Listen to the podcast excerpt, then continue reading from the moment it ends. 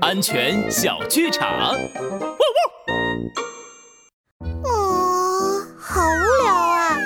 我们玩点什么呢？哎，旁边的面包屋正在盖房子，那里有好多沙子，我们去那儿堆沙子玩吧。走喽！不行，拉布拉多警长说过，建筑工地不能去，特别危险。我们还是去游乐场玩吧。